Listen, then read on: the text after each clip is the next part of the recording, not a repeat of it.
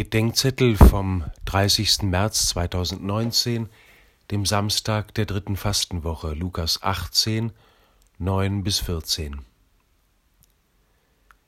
In einer halbleeren Kirche sind die ersten Bänke oft leer.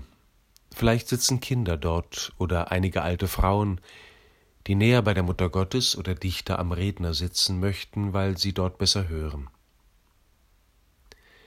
Im Gleichnis Jesu ist es andersherum. Ganz vorne im Tempel steht der Pharisäer. Er rühmt sich seiner Gesetzestreue und seines Engagements.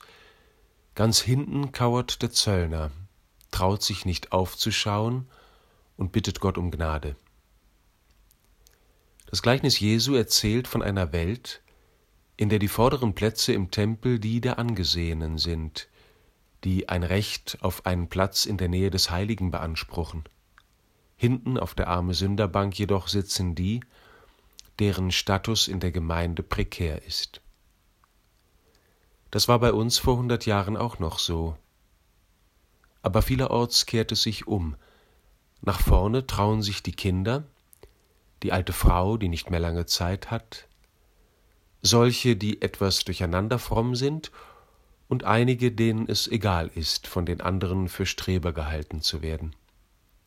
Hinten sitzen mitunter dann die, die nicht für simpel, unkritisch oder bigott gehalten werden wollen und sich lieber eine gewisse Distanz zum Ganzen bewahren. Die, die entweder von ihrer Gerechtigkeit überzeugt oder auf ihre Durchschnittlichkeit ganz stolz sind und sich denken, Danke, dass ich nicht so bin wie die Frömmler da vorne. Wir leben am Anfang einer Zeit, in der die Angesehenen nicht mehr vorne in der Kirche gesehen werden wollen und in der sich die Kleinen, die Armen im Geiste und die nach Gottes Erbarmen Durstigen nach vorne trauen. Das sollte uns nicht traurig machen. Mir scheint, dass dieser Platztausch ein wirklich gutes Zeichen ist. Bleibt nur noch die Frage, wo wir sitzen wollen.